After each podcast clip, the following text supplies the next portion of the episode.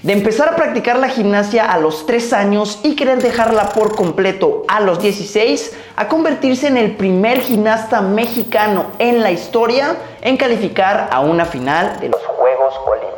Oro, plata y bronce han sido los colores que han pintado la carrera deportiva de Daniel Corral. Con múltiples apariciones en Juegos Olímpicos, Panamericanos y Universiadas, Daniel Corral es la viva prueba que la determinación y la visualización pueden llevarte lejos. En este episodio se nos revela todo lo que hay detrás de uno de los deportistas de alto rendimiento que más ha impactado a la gimnasia en México. Yo soy Andrés Garza y hoy está con nosotros Daniel Corral. Esto es Compuestos Podcast.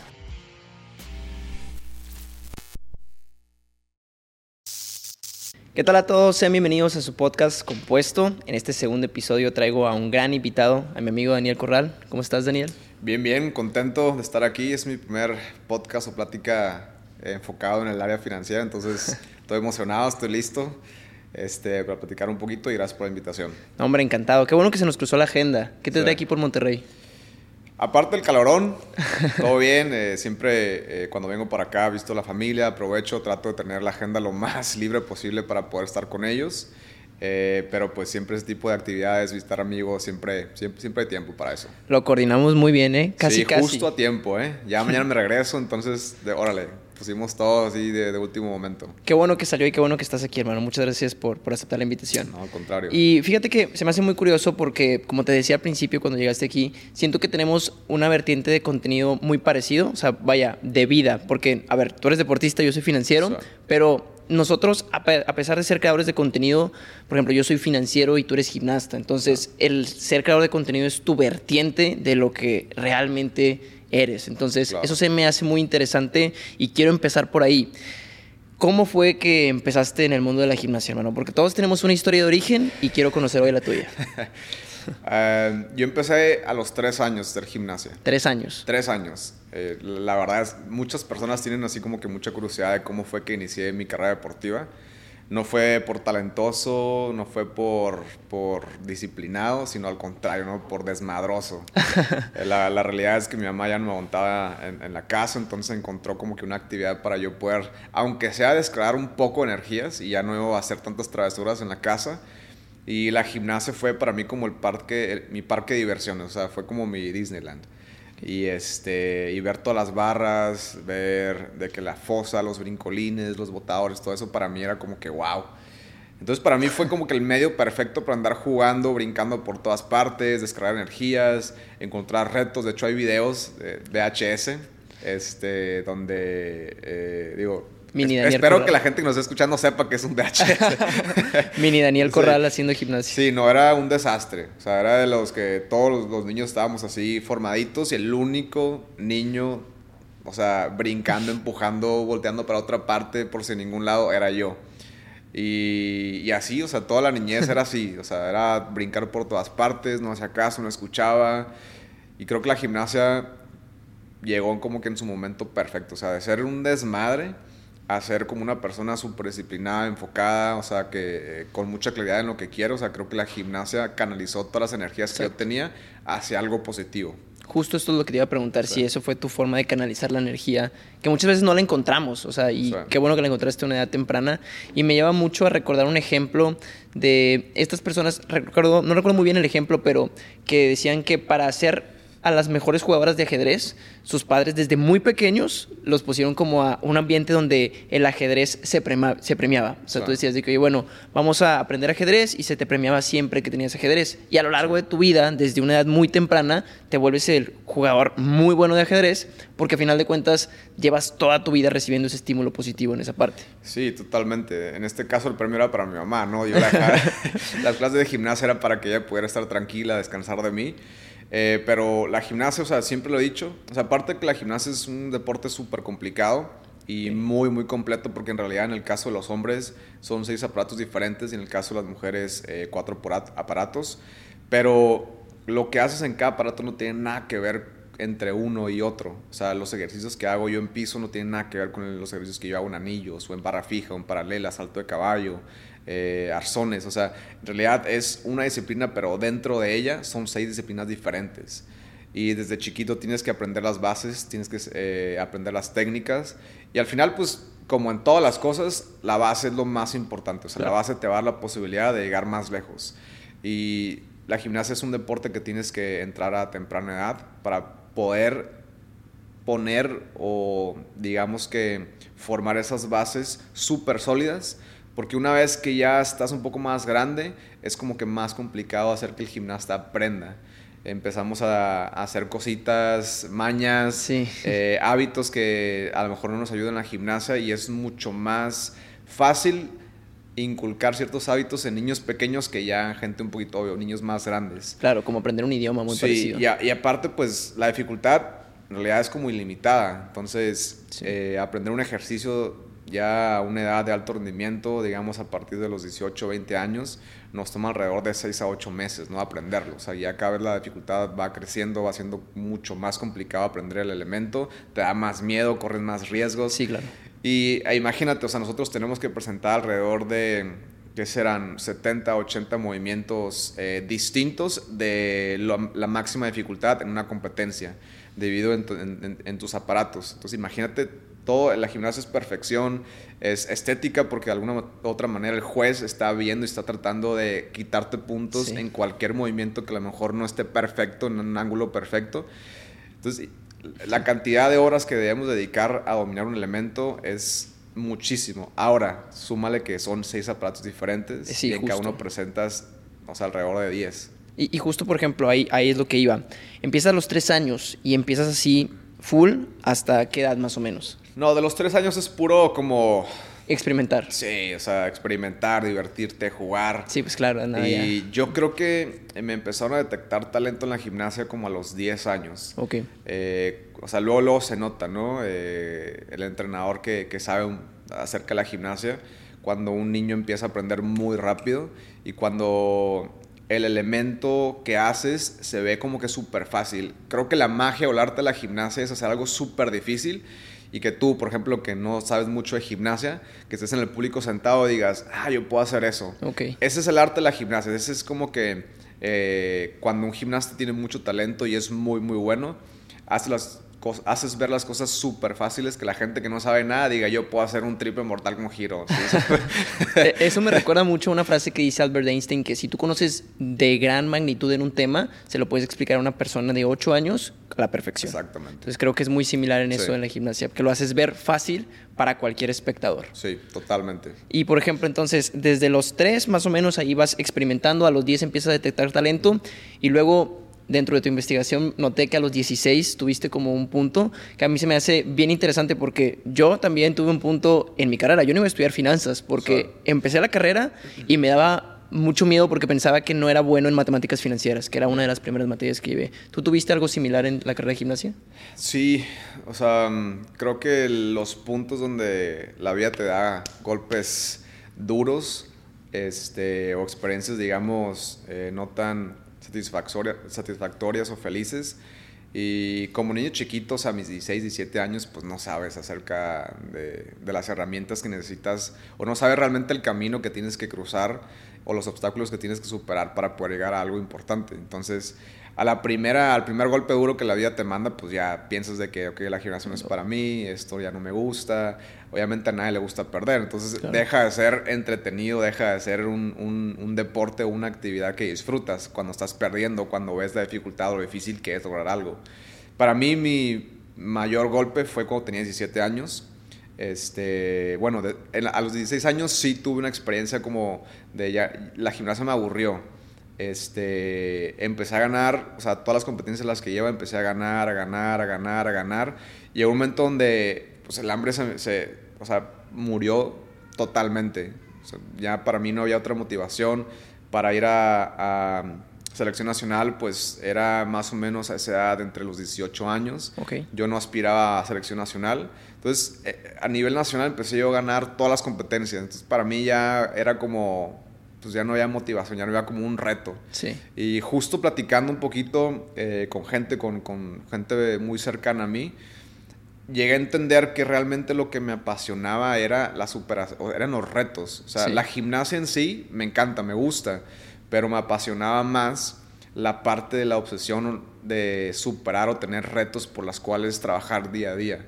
Claro. O sea, si tú me quitas esa parte de los retos de la gimnasia, para mí la gimnasia no tenía sentido. Entonces, eh, eso fue como que a los 10 años fue como uno de los motivos por los cuales yo ya me quería retirar, ya me quería salir porque me había aburrido. Mis papás sabiamente me dijeron aguántate un año más a ver qué sucede. Y bueno, me, aguanté un año más, eh, entré a selección nacional.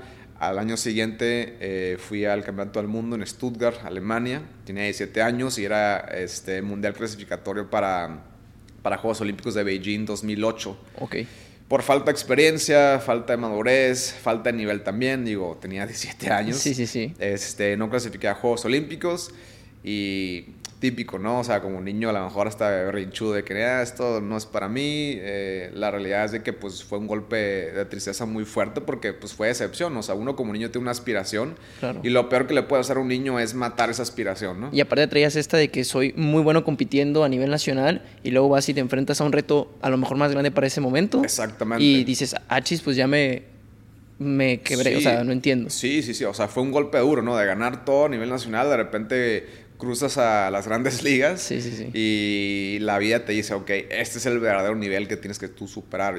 Y, estás compitiendo contra gimnastas arriba de 20, 24 años que ya tienen experiencias olímpicas, medallas mundiales y todo, pues hay un mundo de diferencia, ¿no? De experiencia y nivel. Entonces yo regreso y para mí era como que la gimnasia pues no, no, no es, no es, o sea, no tengo el talento, no tengo la capacidad, no tengo ni el nivel.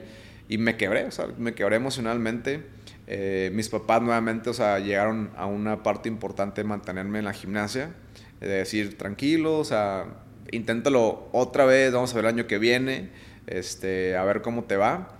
Y pues vaya, o sea, al final pues me quedé 28 años en el mundo de la gimnasia.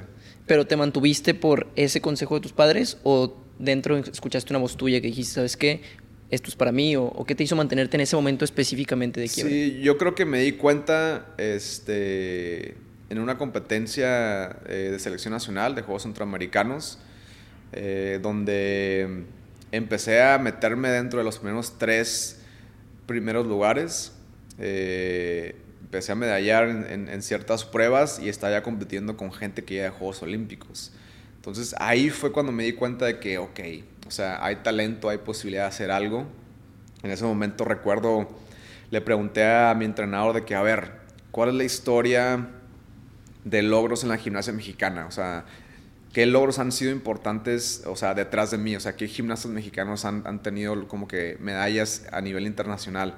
Y la respuesta del entrenador pues fue, o sea, la realidad es que no. no hay, o sea, no hay una historia de medallas internacionales, o sea, está absolutamente en tus manos para que tú puedas ser primero en muchas cosas. Entonces, para mí eso fue lo que me motivó. O sea, en vez de tener la mentalidad de que, como que, chale, o sea... Si nadie lo ha hecho es por algo. Si nadie lo, exactamente, o sea, si nadie lo ha hecho es por algo, o sea, ¿qué me hace pensar que yo, este, un huerquillo de 7 años, eh, lo voy a lograr?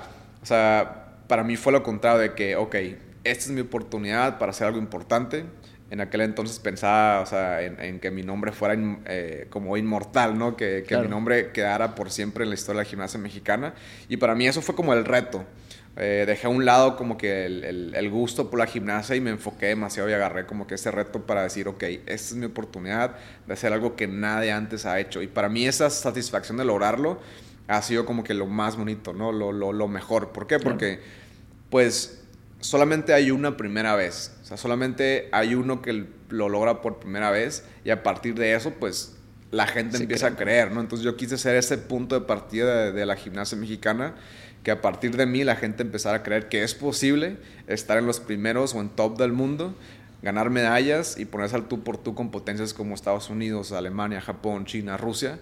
Y eso es lo que yo más me llevo toda mi carrera deportiva. Y, eso es increíble porque como lo bien lo mencionas, a final de cuentas siempre requieres que alguien pues abra la punta para los logros, para poder decir, no, es que sí se puede, porque mira, ya hay un caso. ¿Sabes? Y muchas veces ser ese primer caso es muy complicado porque no tienes ningún historial. O sea, vaya, tú te estás abriendo el camino y es mucho de eh, tener tu propia autoconfianza muy bien desarrollada, de decir, claro que se puede, ¿no? Y, y, ese proceso de autoconfianza, ¿cómo, lo, desarrollaste, porque me queda clarísimo la filosofía del reto, que creo que se presenta en cualquier industria. A final de cuentas, eh, incluso en empresarios o en cualquier estilo, llega un punto donde ya se vuelve más el reto que el beneficio económico o el beneficio del el trofeo, lo que hay por detrás, sino más bien el reto de seguir siendo y superándose a ser mejor.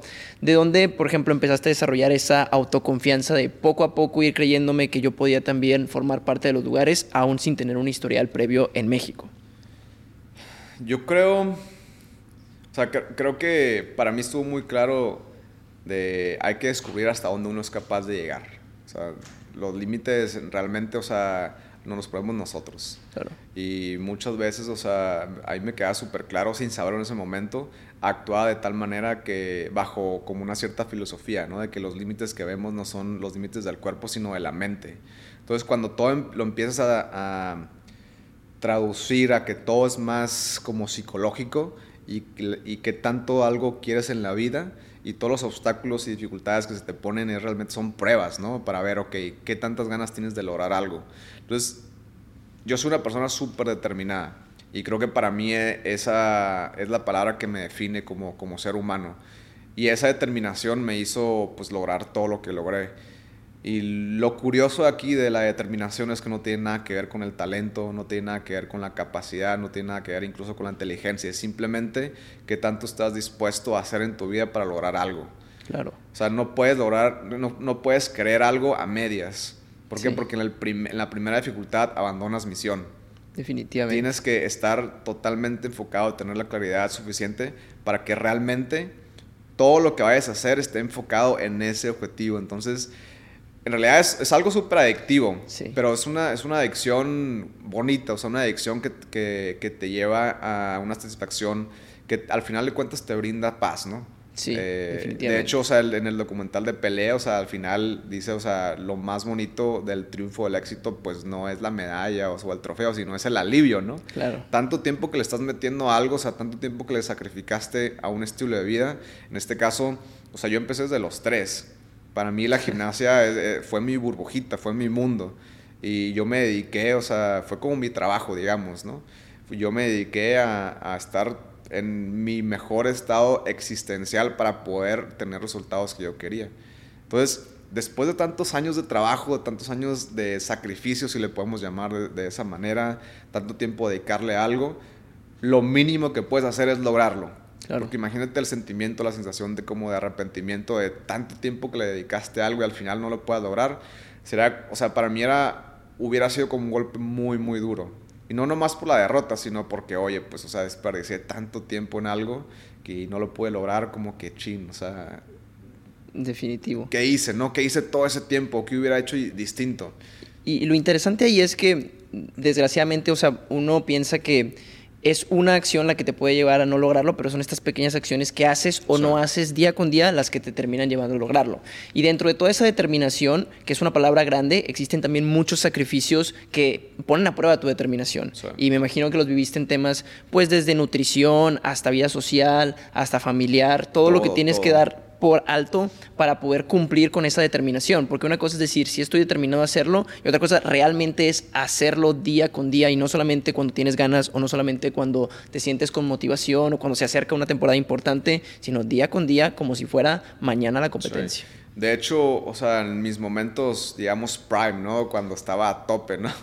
Con mis entrenamientos. O sea, nosotros entrenábamos, o bueno, yo entrenaba, o sea, de que cuatro horas en la mañana regresaba a comer, regresaba otras cuatro horas en la tarde. O sea, ese era, ese era mi, mi ritual. O sea, ¿Ocho horas? Sí, sí, sí. O sea, ocho horas más menos uno. O sea, a veces el entrenamiento se alarga porque pues las cosas no te salen bien, no te sientes bien, y tienes que ir un poquito más lento.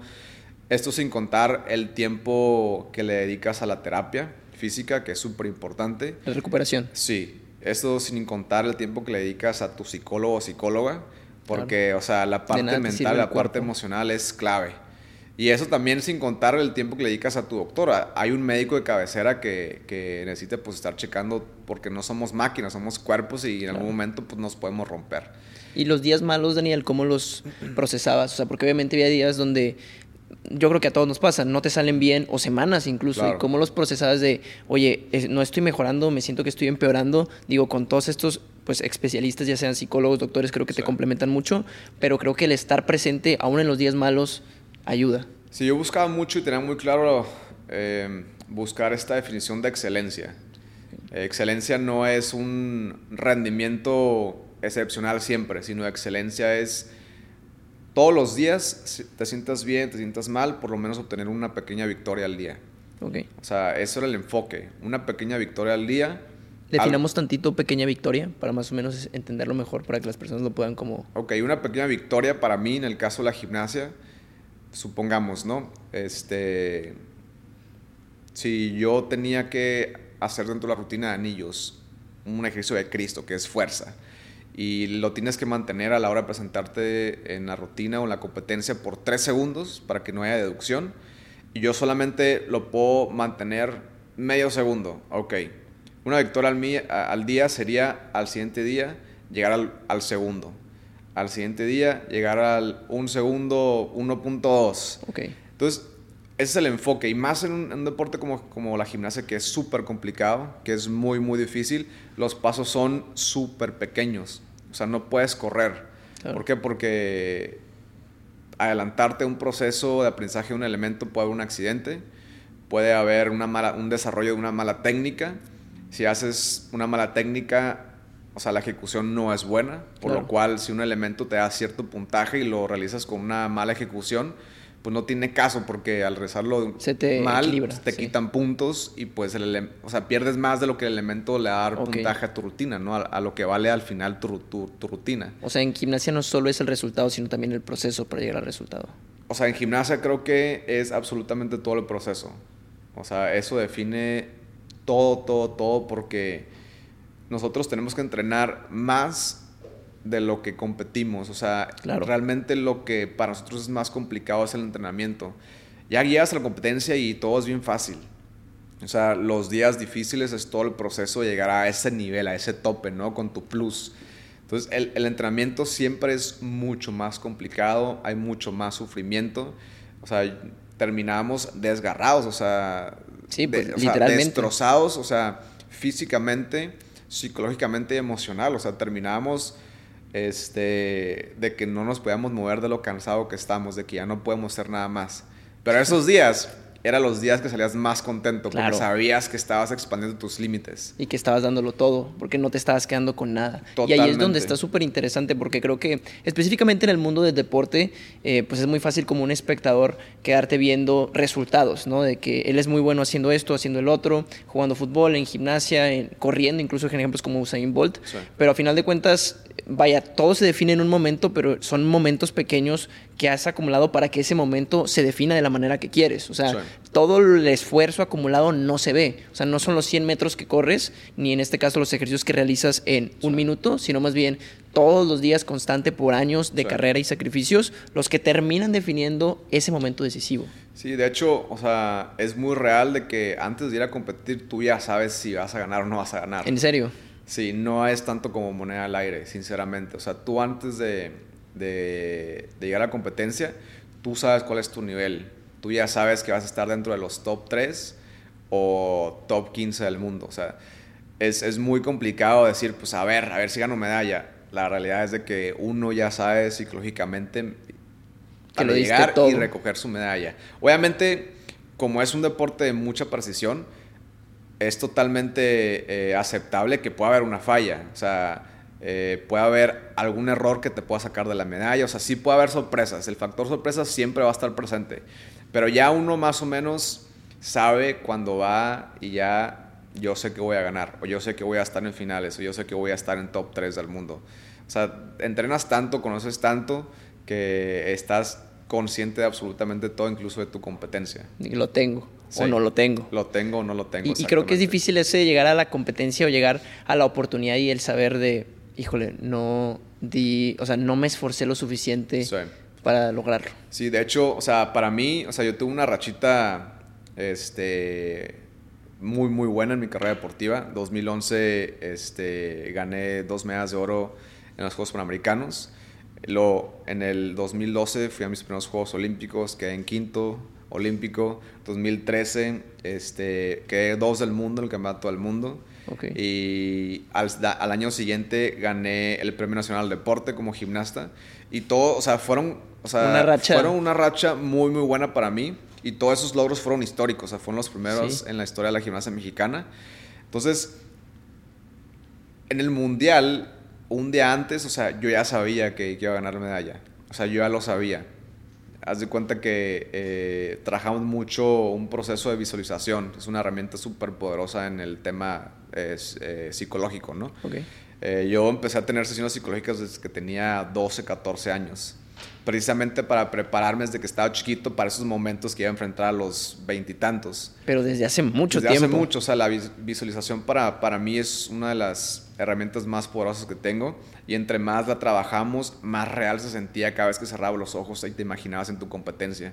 O sea, podías incluso, o sea, entre más la desarrollas, puedes llegar hasta incluso eh, sentir el olor de la magnesia eh, empezar a sudar, empezar a, a, este, a sentir así como que como si estuvieras realmente, o sea, de repente estamos visualizando y no sé si te ha pasado, ¿no? Que estás dormido, de repente hay un movimiento. Sí, sí, bueno, sí. Involuntario. Exactamente, o sea, llegamos hasta ese punto de tanto que lo hacíamos, porque simplemente ya tu mente se programaba, como no sabe distinguir entre la realidad y la imaginación, o sea, llegabas al punto donde tu mente ya sabía exactamente lo que tenía que hacer en cada momento. Entonces, llega, llegas a la competencia, te nombran, sabes en la pantalla, subes al escenario, saludas a los jueces y hace cuenta que se prende un chip en automático y empiezas simplemente a hacer tu rutina y tu, tu mente empieza como que a reconocer como que, ok, eh, ya he estado en este lugar antes. Entonces, nada de lo que yo estoy viviendo me resulta total desconocido. Todo para mí es familiar. Okay. Entonces, cuando, cuando recuerdo la rutina, o sea, yo recuerdo, o sea, incluso con un ruidajo alrededor, o sea, podía yo escuchar como que los latidos de mi corazón, podía yo escuchar cada toque que se hacía sobre el cabello con arzón. O sea, todo, todo está súper presente y llegas como que a una capacidad de enfoque y bastante increíble. Y por ejemplo, para los que nos están escuchando y para mí mismo, que también lo estoy viendo y pensando ahorita, Obviamente esto es un grado de preparación mental para poder llegar a ese nivel de visualización enorme, pero por ejemplo, si alguien quisiera empezar con esa técnica de visualización brevemente en su casa, pausando este podcast, ¿cómo le recomendarías a alguien que empezara brevemente, o sea, su primera práctica? Sí, o sea, creo que, y esto aplica mucho también al tema de meditación. Claro. Eh, yo creo que las mejores maneras de una persona que a lo mejor quiere empezar con este tema de visualización es un día antes, o sea, antes de irse a dormir, cerrar los ojos, eh, empezar con unas cuantas respiraciones profundas para programar a tu cuerpo que se relaje y empezar a vivir como tú quieras vivir el día que sigue. O sea, tú ya en tu mente debes saber las actividades que tienes que hacer. Claro. Eh, simplemente imaginarte eh, como en tercera persona también, cómo lo vas a vivir, o sea, pensar en, las emociones que estás sintiendo en ese momento, realizar cada actividad que, que, que, estás haciendo, cómo te quieres ver, o sea, sonriente, energético, eh, vivo, amable, o sea, súper atento con las personas, o sea, empezar a, tratar de ser lo más eh, descriptivo posible con tu versión que vas a ver a un futuro. Y una vez que te despiertas, o sea, realmente sí es un cambio. Empiezas simplemente a replicar lo que ya te estabas imaginando. ¿Por qué? Porque tu mente empieza como que a programar cómo te vas a levantar y a perseguir aquello que tú estás, o sea, ese chip que, que tú lo estás metiendo. Esa es la mejor manera que, que, uno puede empezar con la visualización y se va a dar cuenta que es súper poderosa. Y pues poco a poco, o sea, al principio quizás es muy complicado. Obviamente esto es una técnica sí, claro, de años. que requiere, sí, que requiere mucho tiempo. Eh, entonces no se me desanimen, síganlo practicando y cada vez van a tener más capacidad de, de, sentir mucho más. O sea, nosotros llegamos a un punto que empezamos a sudar, o sea, empezamos a sudar de, de los... Incluso sentíamos los nervios de la competencia, pero de eso se trata. Pero eso se me hace bien interesante ahorita que estabas platicando porque yo no abordo de esa manera porque no conozco no conocía al lujo de detalle la técnica. Sin embargo, por ejemplo, eh, yo soy una persona que no soy muy extrovertido, a pesar de crear contenido y todo esto, realmente es un proceso introvertido. Eh, pues Yo a final de soy cuentas. Introvertido, ¿eh? Sí, oye, es que es curioso porque piensan que porque tenemos redes sociales ya eres extrovertido, cuando solamente es un proceso introvertido porque nos grabamos con tres cámaras aquí y estamos tú y yo. pero eh, lo interesante aquí es, por ejemplo, eh, el año, este año me tocó dar eh, una conferencia a 600 personas, que era mi primera conferencia medianamente grande. Yo no doy muchas conferencias, no me gusta tanto hablar en público. Y obviamente cuando empiezas a dar conferencias a personas grandes, a grandes, grandes escenarios, como que empiezas a sentir un poco de miedo. En este caso fue mi conferencia con más personas y no sentí nada de, de, nerviosismo. Principalmente por dos cosas. Número uno, porque conocía lo que estaba hablando.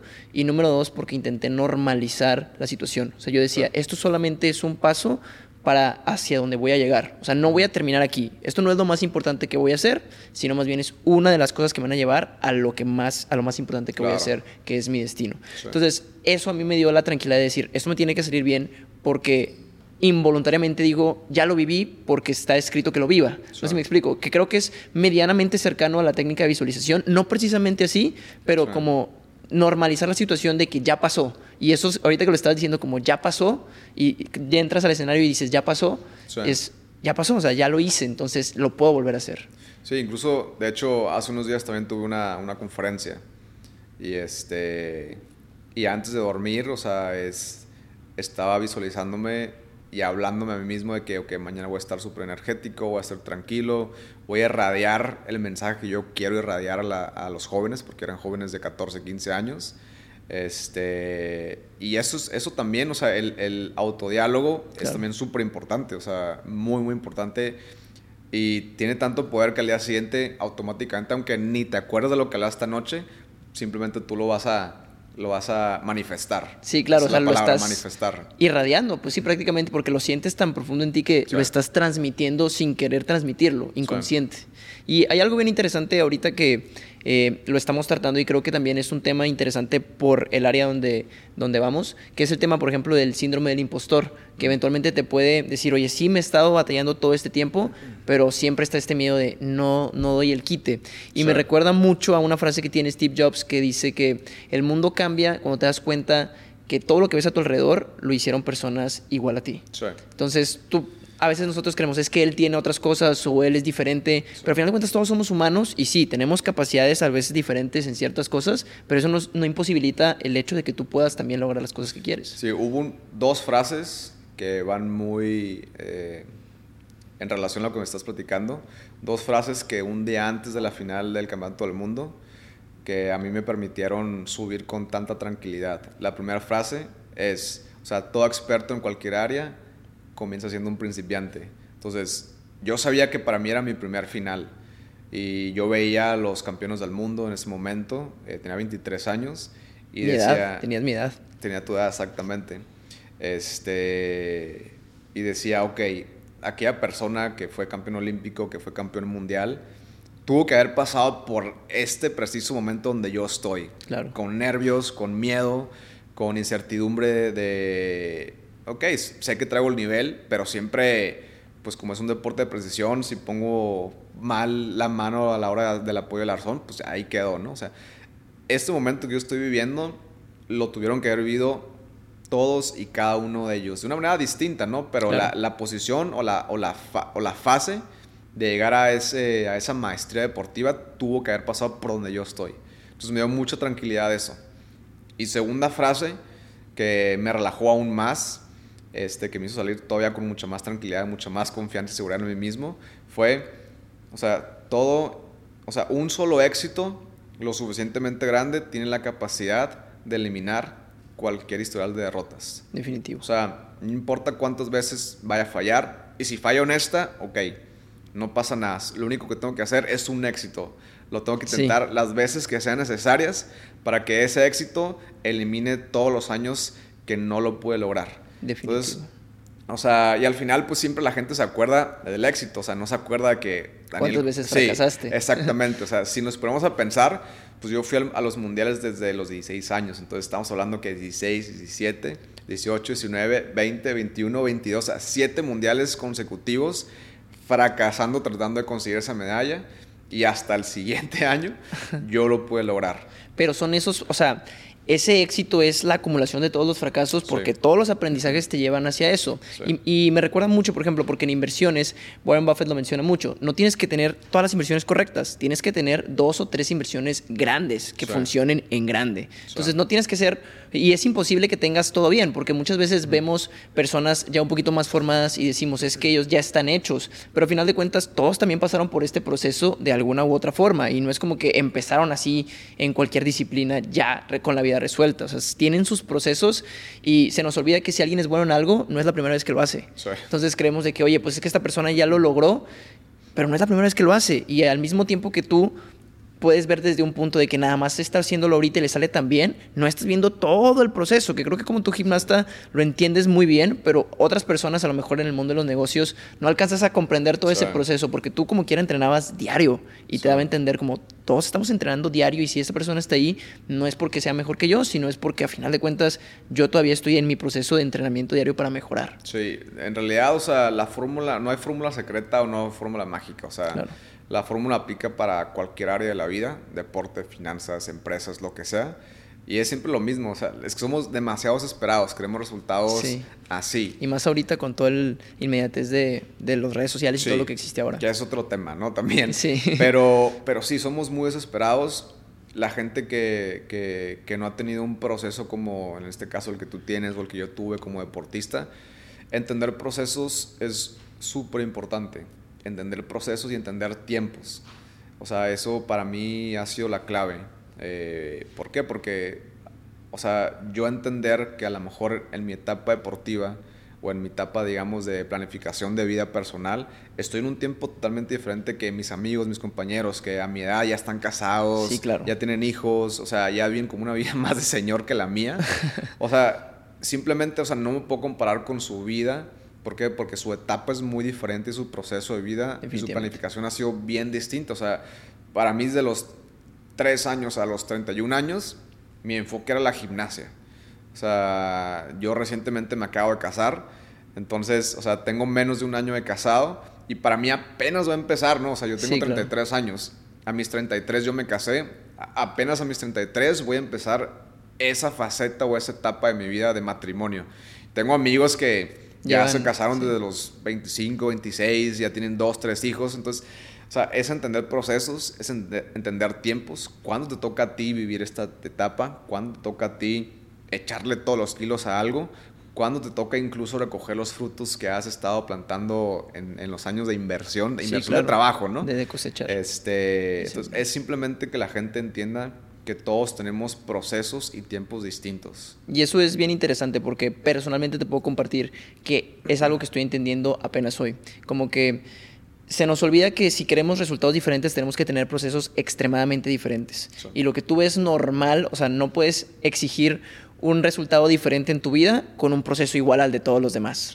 Entonces tú dices, oye, pero es que estas personas ya están aquí, todos mis amigos, todos mis conocidos, pero tú quieres un resultado diferente a ellos. O sea, tú quieres otro estilo de vida, tú quieres otros procesos, ser bueno en otras cosas. Entonces las cosas en las que te vas a especializar y lo que vas a tener que sacrificar, los procesos que vas a tener que vivir, los tiempos en los que los vas a tener que vivir van a ser muy diferentes. Pero la sociedad es tan fuerte como ya está, tienes que tener esto, ya está, tienes que tener el otro y esto, esto y esto, que si te dejas llevar por esa ola, es muy difícil que te empieces a comparar y erróneamente descuides tu proceso que es único y irreemplazable por intentar adaptarte a un proceso de alguien más que jamás vas a gustar. Sí. Y entender las fortalezas y habilidades también. O sea, porque, por ejemplo, eh, como, como atleta, este, pues mi enfoque siempre fue mi cuerpo, mi físico, mi, mi mente para poder ganar. O sea, por eso de repente yo me acercaba a ti y de repente, ¿sabes qué, Andrés? No sé nada de finanzas. no, este no es mi área. O sea, tú, tu vida se dedicó a eso. Y esa es la parte bonita, ¿no? De conocer gente, de todo el networking así, de, de saber gente que es experta en diferentes áreas. Porque, o sea, a pesar de que yo tengo 33 años y tú 23, o sea, que yo te llevo 10 años de diferencia, o sea, todo el tema de finanzas yo estoy en pañales. sí. Pero esa es tu, tu expertise, esa es tu, tu, tu, maestría. Entonces, entender también y aceptar cuando, ok, yo, mi, mi, mi, parte, o sea, yo como maestro soy en el área física, en el área de entrenamiento, en el área de superación, este, ya sea de vida, eh, ya sea de superación emocional o todo el tema de motivación, aspiración, cómo ser disciplinado, o sea, cómo lograr cosas o metas. O sea, en esa área sí, o sea, lo domino totalmente porque yo lo viví y apliqué todo lo que, todo lo que yo aprendí, lo he aplicado en mi vida.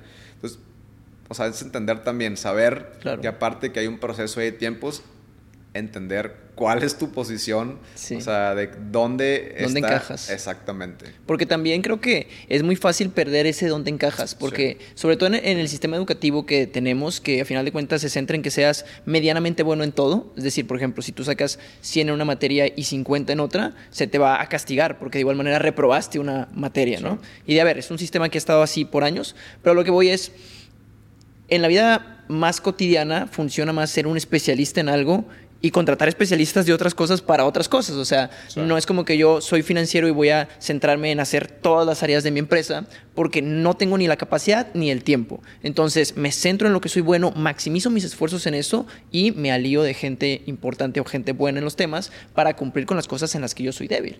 Y eso es muy difícil de a veces encontrar si no construyes tu identidad muy clara porque siempre vas a estar diciendo es que yo debería ser medianamente bueno en todo, pero luego sales al mundo real y se premia a los especialistas, algo que es el mejor en algo, no el medianamente bueno en todo. Si bien es cierto que es importante tener conocimiento general, la realidad es que el ser un especialista es lo que te lleva a un grado de excelencia, como lo mencionas tú. Sí.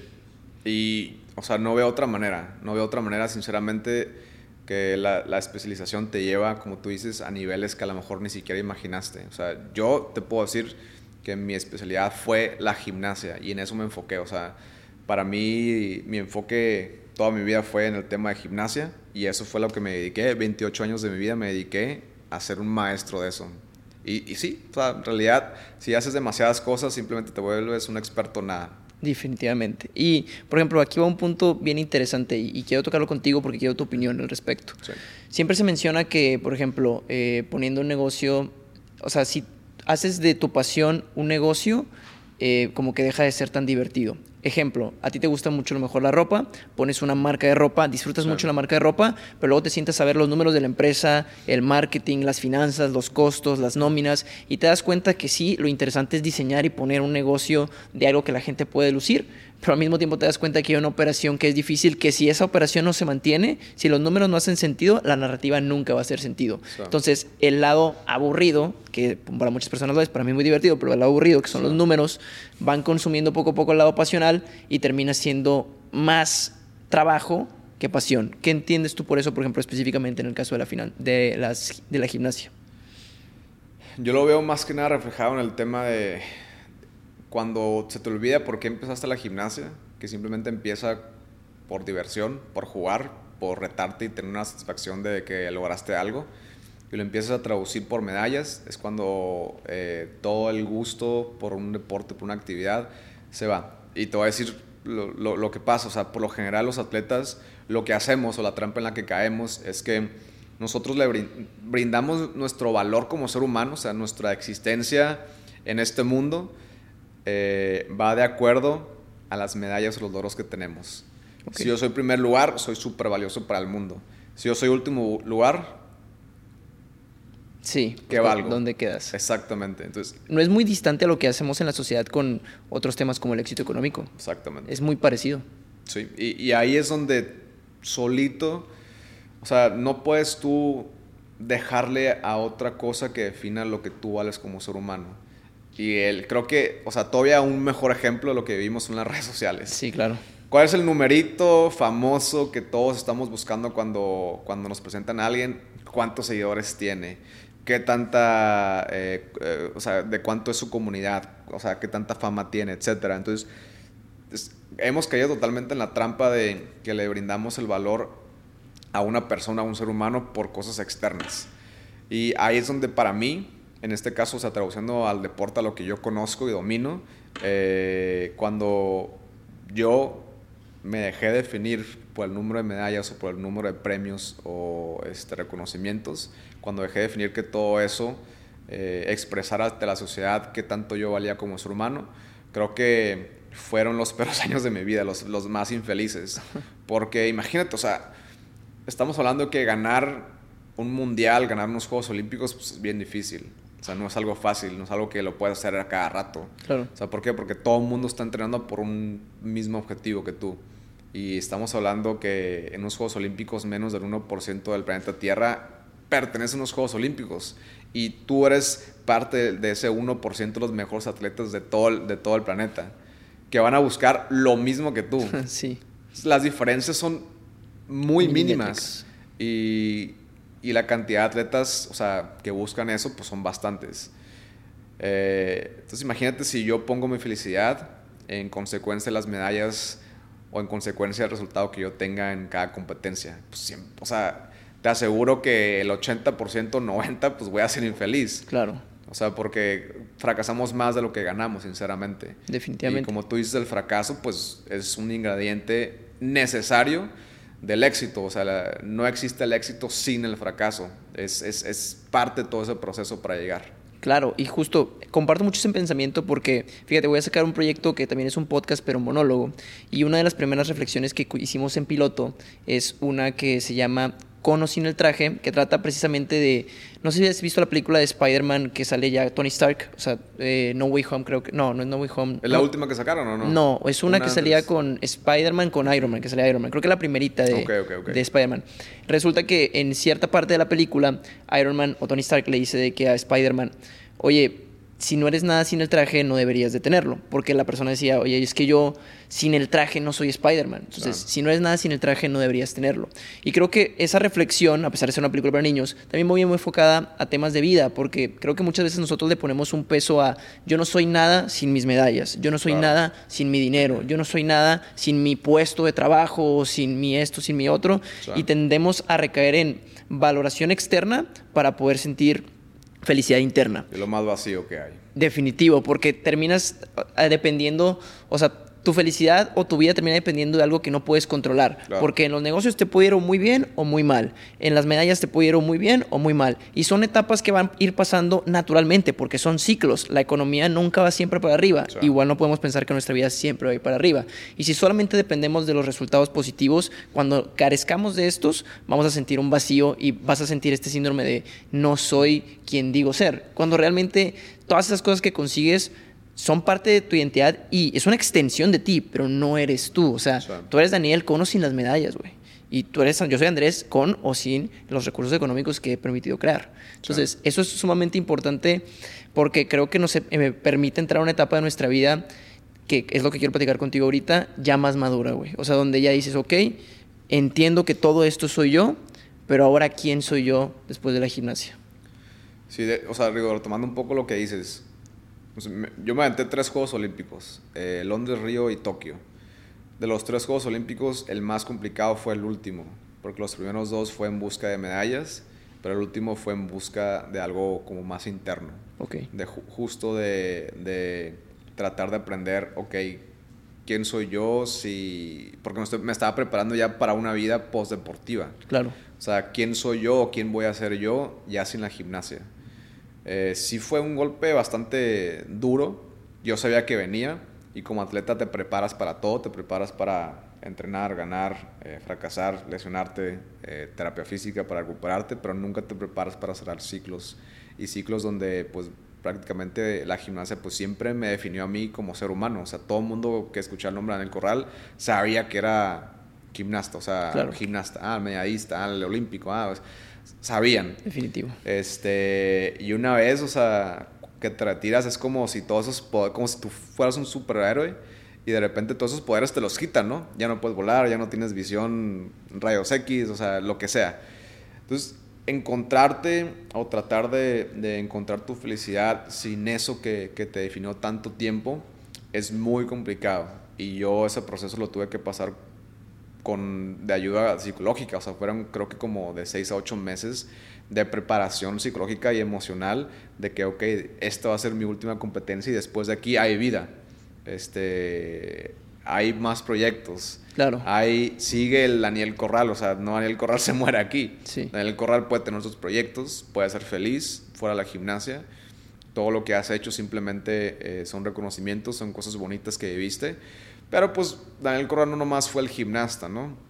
o no fue el, el, el, atleta que participó en un programa en televisión, o sino Daniel Corral puede ser el esposo, puede ser el empresario, puede ser el inversionista, puede ser el emprendedor, puede ser el, el padre de familia, o sea, ahí, o sea, es simplemente aprender a cerrar ciclos y darte la oportunidad de conocerte en nuevos. Y saber que tú mismo cambias, o sea, no te puedes definir por algo que fue hace 5 o 10 años, o sea, vaya, sigues cambiando y sigues evolucionando y tú mismo tienes que entender que son ciclos y no son mejores ni peores, son nuevos ciclos, güey. Y eso es bien chingón entenderlo porque creo que no es fácil. Sí, vas cambiando, vas aprendiendo, o sea, en cada etapa de tu vida piensas que esto es lo que, esto es, esto es la definición de éxito, esto es lo que voy a perseguir. Y luego 10 años o 5 años después dices, no, no, no, no era eso. Pero no me arrepiento de haber pensado eso en ese momento porque ese pensamiento me llegó a este logro. Sí. Eh, eh, al final todo es un, es un autodescubrimiento. Claro. O sea, te vas descubriendo, vas conociendo quién eres y, y, siempre he pensado y lo confirmo que entre más uno se conozca, o sea, internamente quién eres como ser humano, eh, más tienes la capacidad de lograr cosas aún más grandes. Claro. O sea, conocerte al 100% y cada vez descubrirte aún más te da la posibilidad de seguir superando y logrando objetivos y sueños más grandes. Y es que termina siendo tu única arma contra el mundo, porque es prácticamente lo único que puedes controlar, tu propio conocimiento de ti mismo. Todo lo demás es. es. completamente variable y cambiante, y por eso es que no podemos poner nuestro valor en cosas externas, porque eso sí no lo controlamos, solamente tu propio conocimiento de ti mismo. Y me recuerda mucho ahorita, digo, es que traigo muy pegada porque leí la autobiografía de Steve Jobs, pero ah, esta teoría de, de, los puntos que nunca los vas a entender hasta que los ves en retrospectiva. Es decir, oye, no entiendo por qué viví esto, no entiendo por qué viví el otro, no entiendo por qué viví el otro, y años después, tiempo después, te das cuenta que todos esos puntos conectaron hacia la persona o la situación en la que estás ahorita. Bueno o mala a final de cuentas. Pero todos esos puntos te sirvieron y por eso los viviste, para terminar en un punto en particular. Sí, y ahí es donde De hecho, cuando de repente me entrevistan y me dicen, ¿qué cambiarías? Yo diría, absolutamente nada. O sea, tendría miedo de cambiar algo porque si cambio cualquier cosita, sé que la persona que soy yo en este momento puede ser otra persona totalmente diferente. Como las películas de viajes en el tiempo, que cambias sí, como una la cosita. de Flash, ¿no? Esa simplemente. Y pues cualquier cosa, o sea, cualquier cambio, por más de minuto que sea, cambia absolutamente la realidad. Entonces, eh, creo que, o sea, de repente pensamos que en las cosas malas que a lo mejor pudiéramos eh, cambiar. Pero, sinceramente, esas cosas malas que nos pasaron fueron aprendizajes, nos guiaron hacia precisamente la persona que somos en este momento. Y pues son aprendizajes, son descubrimientos eh, las crisis son de las lecciones más importantes que nos deja la vida. Y más que los éxitos. Sí, aprendemos más de, las, de, los, de los fracasos que de los éxitos, sinceramente. Y por ejemplo, Daniel, entrando en esta etapa ya postdeportiva, ¿qué sigue para Daniel ahorita, güey? Tienes todos estos temas de los proyectos que ya hemos platicado, tienes SISU, eh, tienes, pues te acabas de casar, tienes todo lo que estás desarrollando. ¿Qué es lo que estás viendo ahorita, por ejemplo, para futuro? Platícanos también de este proyecto que traes, que es tu libro. ¿Qué es lo que viene ahorita, güey? ¿Qué son estas nuevas etapas que estás viviendo? O sea, para mí, lo que yo quería en mi vida postdeportiva era algo súper importante, ¿no? Obviamente, como me dediqué tanto a la gimnasia, eh, el, creo que lo más importante que no tenía era el tiempo. Entonces, eh, en mi etapa postdeportiva, yo lo que quiero hacer es que lo más preciado que tenga es tiempo libre para mí, para mi esposa, para mi familia, para mis futuros hijos. O sea, todo se mueve alrededor de eso. Sí, claro. Ahorita, eh, pues seguimos sigo trabajando con, con marcas, eh, que es, para mí me encanta hacer eso porque es, es la oportunidad de aliarme con marcas fuertes eh, en el tema de uso de imagen, eh, me uno eh, con, con, marcas importantes que me han acompañado también en proyectos como lo que es la Copa en el Corral, que yo creo que es un proyecto muy bonito que tiene mucha proyección. lo hacemos una vez al año es una competencia donde les ponemos así un escenario olímpico y compiten niños de 3, 4 años. Entonces es dar la oportunidad a niños de 3, 4 años y enseñar a los papás cómo es un escenario olímpico. O sea, es un proyecto súper bonito, viene el tema del libro. Que el libro, han habido muchas preguntas, porque ya tengo mucho tiempo que lo quiero sacar y la gente me dice que cuándo el libro, cuándo el libro y yo, espérenme, es que eh, está ya casi, ya casi. Y es bien difícil escribir un libro, a veces estoy en ese punto. Es, es complicado porque entre más te tardas, más vas cambiando tu, Sí, tu- tu sí, sí, forma sí, de pensar. Entonces, Y lo que escribiste lo quieres reescribir porque ya no conectas tanto y se vuelve un tema de... Y, y este libro que, que, si Dios quiere y todo sale bien, eh, que sale en noviembre, eh, no es una autobiografía. O sea, mucha gente cree que va a ser una autobiografía. O sea, para mí los, los logros que yo tuve, o sea, sí, son importantes, y pero fueron para mí. Claro. O sea, si quieres saber de mis logros, pues nomás pon en Google Daniel Corral y ahí te sale pues todo lo que gané como atleta, ¿no? Pero, oye, o sea, este libro es un libro que hace cuestionar a la gente, o sea, que hace eh, abrirle los ojos y que empiecen a preguntarse, o sea, en esta era moderna de la tecnología, de, de- de las redes sociales, o sea, realmente, o sea, todo lo que hay detrás de todo lo que, o sea, ¿cómo explicarlo? El libro se llama Los descubrimientos inesperados de una vida exitosa. Y son todas aquellas lecciones y herramientas y mitos eh, que yo alcancé a descubrir en todo mi proceso de crecimiento y todo mi proceso como atleta. Y hablo de muchas cosas, o sea, hablo de temas desde el éxito, hablo de temas financieros también, o sea, la, la cruda realidad que yo me encontré cuando descubrí que, que pues yo como atleta mexicano no iba a vivir. Eso era algo que quería preguntarte ahorita que lo tocamos brevemente, creo que vale Sí. la pena hacer la pausa. ¿Cómo es la vida de un atleta eh, eh, financieramente hablando? Porque creo que es mucho sacrificio y a lo mejor los medios no están diseñados para premiar ese sacrificio. Si hablamos económicamente, el esfuerzo aplicado a la recompensa no es en absoluto equitativo. O sea, exactamente, o proporcional. O sea, no, o sea, no hay una igualdad. Incluso lo ideal sería, pues, de que la recompensa económica fuera aún más, ¿no? Porque la responsabilidad que cargamos nosotros, el tiempo que le dedicamos, pero no tanto el tiempo que le dedicamos, sino de todo lo que dejamos de hacer, es... Tu costo de oportunidad. Sí, es increíble. Eh, desafortunadamente, en unas cosas, en las- los capítulos del libro que hablo sobre eso, pues descubro que pues yo como deportista no iba a poder vivir económicamente. Y es un mito que yo tenía de que, pues, ok, si yo soy exitoso, si yo soy eh, un atleta histórico para mi país, pues así debe ser la recompensa, ¿no? Entonces, eh, digo, son situaciones un poquito más complicadas. Claro. Pero realmente, o sea, el atleta mexicano no puede o las, la calidad de vida económica es, es no, no alcanza, sinceramente, no, no lo alcanza. O sea, vemos muchos casos de atletas, no todos, ¿verdad? Pero vemos muchos casos de atletas que han ido a Juegos Olímpicos o que han sido incluso medallistas olímpicos que pues terminan en el mismo área donde que conocen, que, que son como entrenadores. ¿Por qué? Porque a lo mejor pues, no tienen otra opción. Claro. Eh, ¿O por qué? Porque pues a lo mejor puede ser un- un- una chamba segura. Pero para mí, o sea, era uno de mis más grandes miedos, dedicarle tanto a la gimnasia y lo que menos quería era terminar como pues en el misma área. Que no tiene nada de malo ser entrenador, o sea, ojo, ab- absolutamente no tiene nada de malo y si es la vocación de otras personas, adelante. Con, o sea, es una vocación súper bonita, pero era una vocación que yo no veía para mí. Yo estaba convencido desde chico que yo retirándome de la gimnasia, yo iba a poner, o sea, fin al ciclo y mi vida, o sea, iba a ser totalmente distinta, o sea, quizás a lo mejor ni siquiera relacionada al deporte.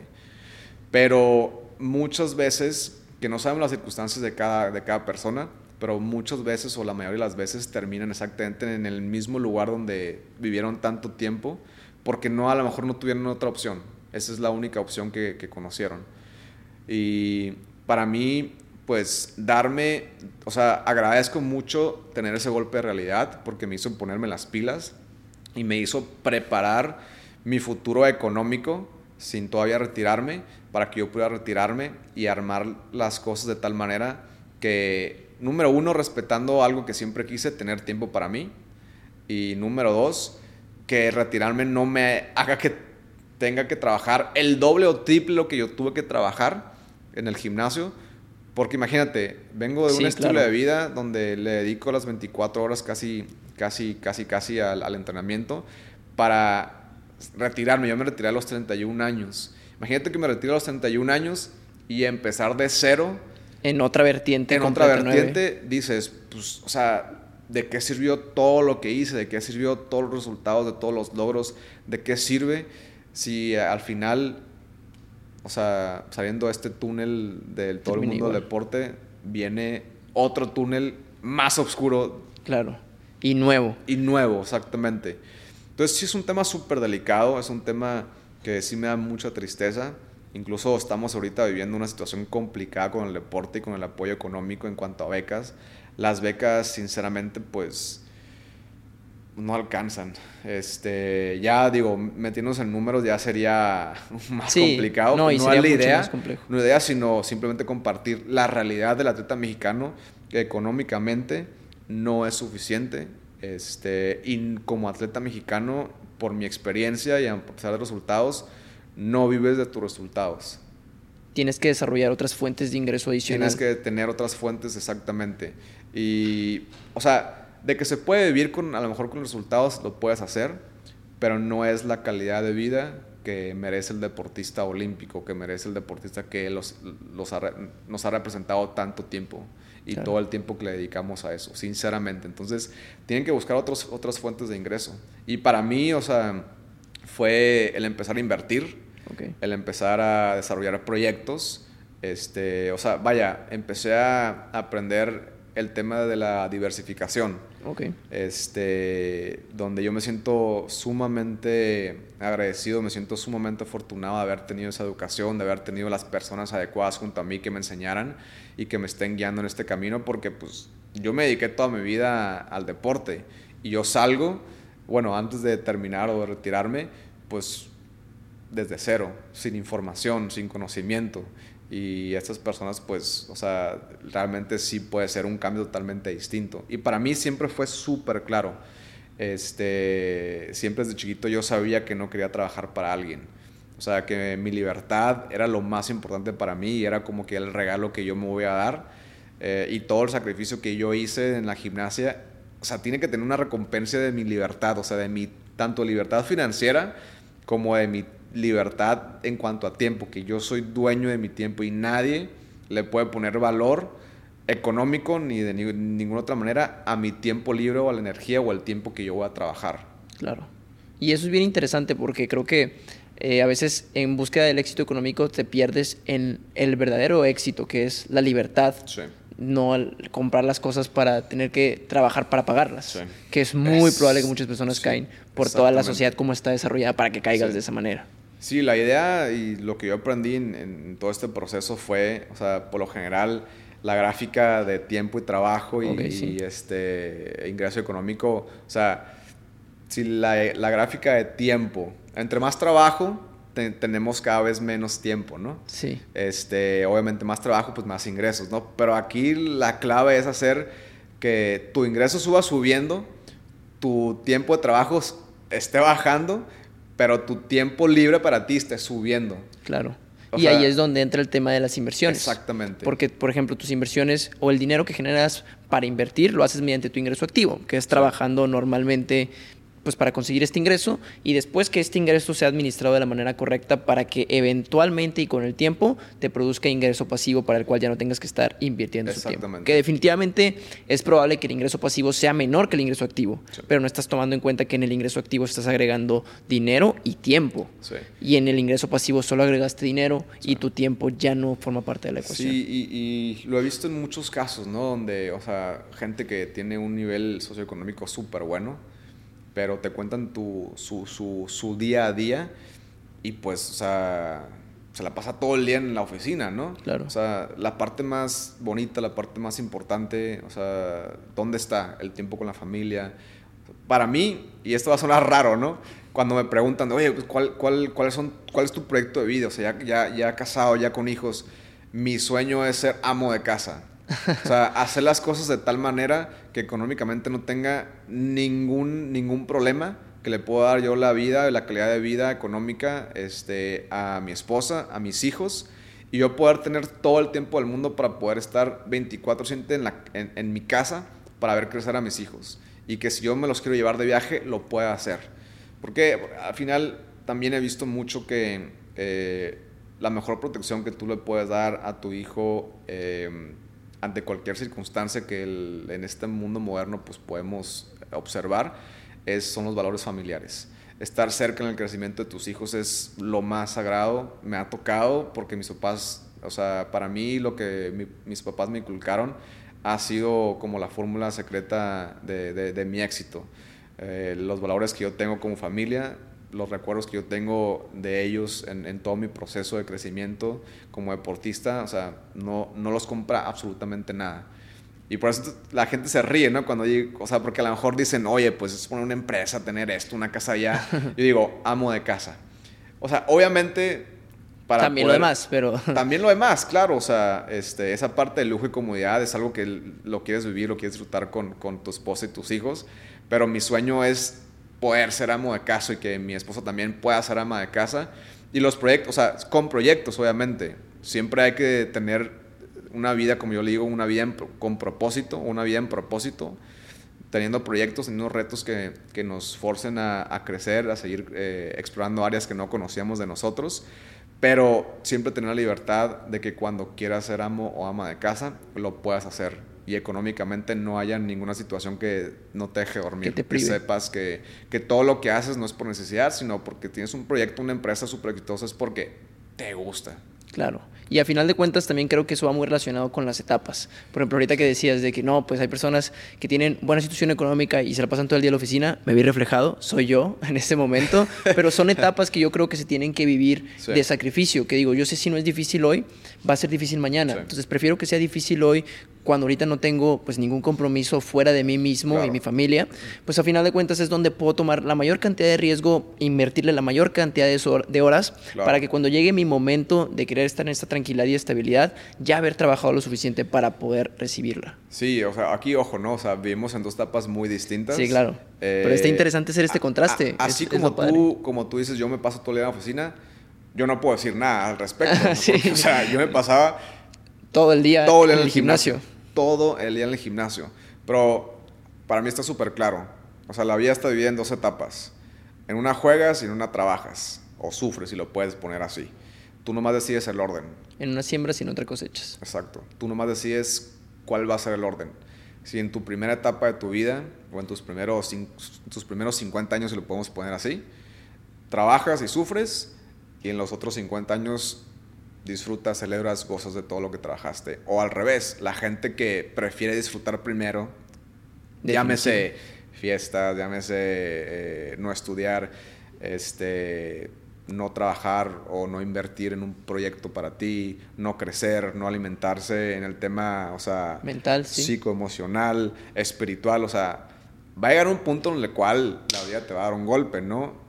Y vas a tener que sufrir. ¿Por qué? Porque todo lo que pudiste hacer en esa primera etapa, pues las consecuencias las vas a vivir después. Sí, claro. Entonces, para mí fue súper claro y desde chiquito lo tuve muy, muy claro y dije, este es mi momento de sufrir, este es mi momento de partírmela. Solo recuerda muy bien, Daniel, cuando te retires, tú tienes que enfocarte y que todo lo que has construido sea para que tú disfrutes, para que tú seas feliz, para que tengas el tiempo del mundo, cosas que no tuve en mi primera etapa de sufrimiento trabajo, ¿no? Claro.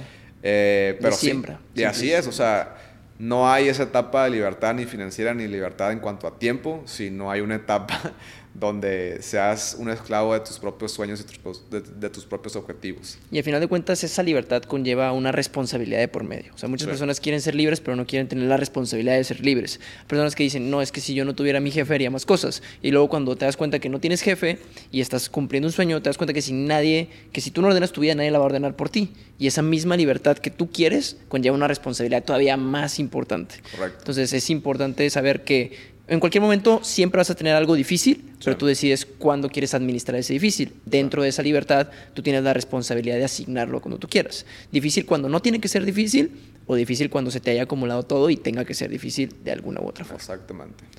Y Daniel, para ir cerrando un poco, ¿qué crees que haya sido, por ejemplo, lo que te haya permitido en una sola palabra llegar a todas estas metas, tanto personales como profesionales? Una sola palabra que me puedas decir. Determinación determinación. digo, ya lo vemos, lo platicamos al, comienzo del, del, podcast, ¿no? De la plática. Que me gusta más que nada porque sentir que es una plática, ¿no? En realidad, sí, claro. entre dos compas y, listo. Eh, pero sí, para mí determinación eh, lo es todo. Define eh, en sí, en gran parte, mi, mi, mi, historia de vida.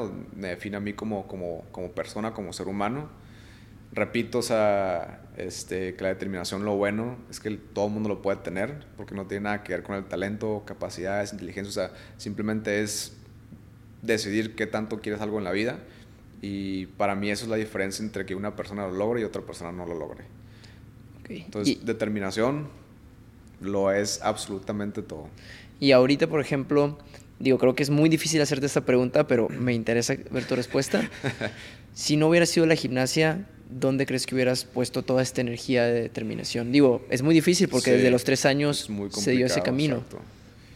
Pero ahorita que estás en una etapa, por ejemplo, postdeportiva, más o menos puedes pues, ver poquito. Hablando, de hecho hace poco tuvimos una plática entre mis, eh, mis papás y mis hermanos, mi familia y yo, ¿no?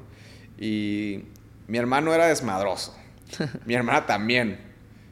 Y pues dicen que el tercero sale reforzado de los dos. Seguramente, este, o sea, mi, hubiera, mi energía se hubiera canalizado en más desmadre.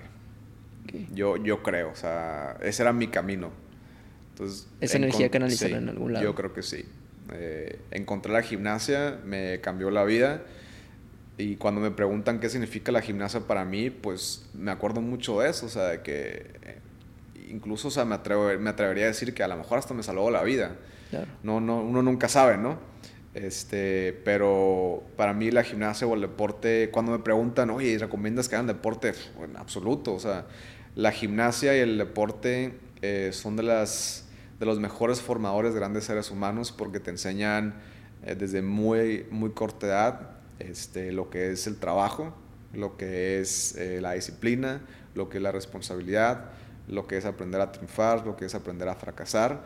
Eh, te da un estilo de vida y te hace madurar mucho más rápido, por lo cual, pues, o sea, entre más maduro a más temprana edad, pues mejor, porque alcanzas a ver las cosas de una manera muy diferente. Claro. Y esa maduración te puede ahorrar muchos años de tantas caídas y tantos tropezones. Entonces, pues la gimnasia le tengo mucho agradecimiento, más a lo mejor eh, del que la gente se puede imaginar, porque me pongo a pensar, ¿no? Y a divagar un poquito, el lugar no existe, pero pues si ya había un récord de dos hermanos desmadrosos, el tercero a lo mejor salía más reforzado y el desmadre cada vez iba escalando, ¿no? Sí, claro. Eh, pero digo, pensando así como muy bajamente.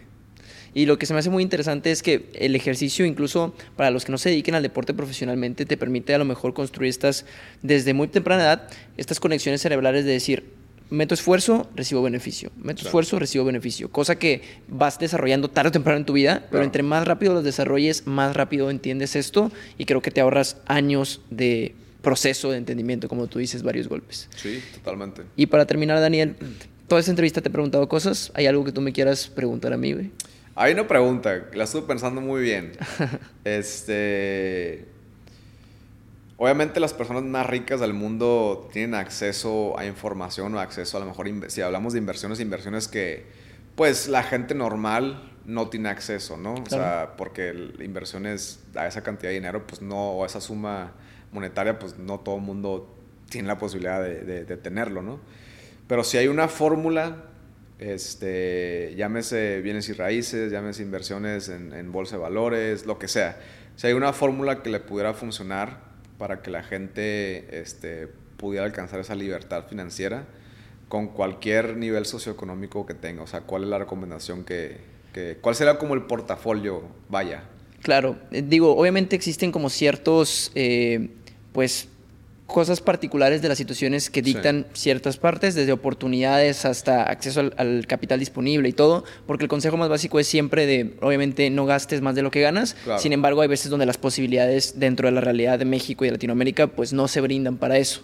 Pero si contamos desde un punto de vista de ese privilegio de decir, oye, yo puedo, o sea, si me pongo las pilas y si me disciplino, gastar menos de lo que gano, a final de cuentas es, muy importante entender y lo, es muy similar a la filosofía de vida que tienes tú, que a final de cuentas para acumular capital tienes que tomar riesgos, pero para mantener ese capital tienes que ser más conservador. Entonces, si tú quieres como tal acumular una gran parte de capital a lo largo del tiempo, tienes que tomar riesgos. Y estos riesgos no precisamente significa invertir en una propiedad o invertir en Bitcoin, que muchas personas interpretan eso como riesgos, sino más bien riesgos a lo mejor más grandes como con tu tiempo. Decir, oye, ¿sabes qué? Voy a tomar este riesgo que me puede generar un ingreso activo más grande en mi etapa de, de juventud, de siembra, que puede o no salir, pero estoy dispuesto a tomar este riesgo para en esta etapa donde tengo la mayor posibilidad de riesgo, que es precisamente donde me encuentro yo, capitalizar lo más que puedo las oportunidades que tengo ahora. Y una vez que capitalizas esas oportunidades con el alto nivel de riesgo que esto conlleva, tanto mental como económico, ahora sí tomar este capital que has generado a lo largo del tiempo y administrarlo de una manera más cautelosa. Porque de nada nos sirve invertir al principio a lo mejor 100 pesos en una acción que en lo largo de los años se va a multiplicar solo a 200. Si nada más inviertes 100 pesos, el capital es muy pequeño para realmente crear una libertad financiera. Sin embargo, al principio, la inversión en ti mismo, que son las inversiones que a mi punto de ver conllevan más riesgo, porque le estás ingresando tu tiempo. sabes que voy a a lo mejor meterle a aprender estabilidad, a hacer esto, a ser un especialista en esto, y eso cuesta más que el dinero a lo largo del tiempo, porque el dinero tiene también una cantidad más amplia que tiempo. Entonces, a final de cuentas es tomar el riesgo de invertir en ti mismo, tomar los riesgos más importantes cuando tengas la capacidad de tomarlos. Y una vez que capitalices esos riesgos, tomar ese capital y hacerlo de una manera más tranquila, o sea, tomar un portafolio un poquito más conservador. O sea, todo el mundo entonces, en conclusión, es posible que logre su libertad financiera independientemente de su, de su nivel socioeconómico, o sea, que sí hay forma de que lo, lo puedan lograr. Si tomamos el riesgo y tomamos las variables de que el riesgo puede salir bien o mal, sí pero a final de cuentas tenemos muchas vertientes que hay veces donde sí es más complicado. Y para eso existe como tal eh, pues las generaciones, ¿no? O sea, hay veces donde tomamos más generaciones de salir de un círculo a otro. Por ejemplo, nosotros partimos de una, nuestros hijos parten de otra y así sucesivamente, así como nuestros padres nos dieron una oportunidad específica porque sus padres sacrificaron ellos ciertas cosas. Entonces, es dependiendo de dónde partas, porque sí hay mucha diferencia de oportunidades a lo largo del mundo, pero definitivamente si tomamos esta oportunidad de, primero que nada, no que nuestros gastos no nos consuman, y que nuestros ingresos queden por encima, ir capitalizando un poquito esos ahorros a oportunidades de riesgo y que ese riesgo no se termine pagando a lo largo del tiempo, tenemos la oportunidad de tener un portafolio más diversificado. Y entre más joven, mejor, ¿no? Definitivamente, porque es donde tu tiempo es más barato. A mi punto de ver, cuando eres joven no estás sacrificando tiempo por dinero. Lo que pasa es que cuando llegas a un punto a lo mejor de, vamos a poner los 30 años, ya estás entre dejar mi trabajo que me paga un fijo con mis responsabilidades y cuando estás en tus 15, 16, 17, 18, todavía tu tiempo no vale lo mismo que va a valer cuando tengas 30, por la naturaleza del ambiente laboral y el mundo corporativo. Entonces, aquí es donde tu tiempo es más barato y aquí es donde tu tiempo es más caro. Entonces, aquí estás dejando ir más que acá. A pesar de que es el mismo tiempo, ya no vale lo mismo. Sí, totalmente. Y de hecho, o sea, si te sientas y empiezas a ver números para alcanzar esa libertad financiera, es más alcanzable de lo que creemos. Sí. Tenemos una idea de que necesitamos millones o billones de pesos para alcanzar esa, o incluso hasta dólares, ¿no? Dependiendo del estilo de vida de cada uno. Pero está más, pienso yo, más cerca de lo que realmente pensamos. Y es todo por tener una planeación. Porque cuando no tienes una planeación, todo te parece imposible. ¿no? O sea, es como si tú el primer día de gimnasio hubieras dicho, voy a llegar a ganar las medallas sin un plan de entrenamiento, pues parece un sueño ilógico. Sin embargo, ya cuando vas conociendo el plan de entrenamiento, crees que tiene un proceso y te vas acercando cada vez más. Correcto. Daniel, muchas gracias por formar parte del podcast. Al contrario. Encantado de tenerte aquí. Espero pronto se haga una segunda parte.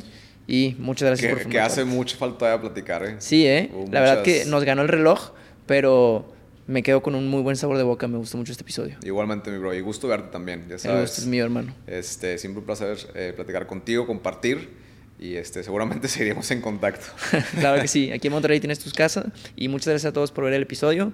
Espero lo hayan disfrutado mucho y nos vemos próximamente en otro.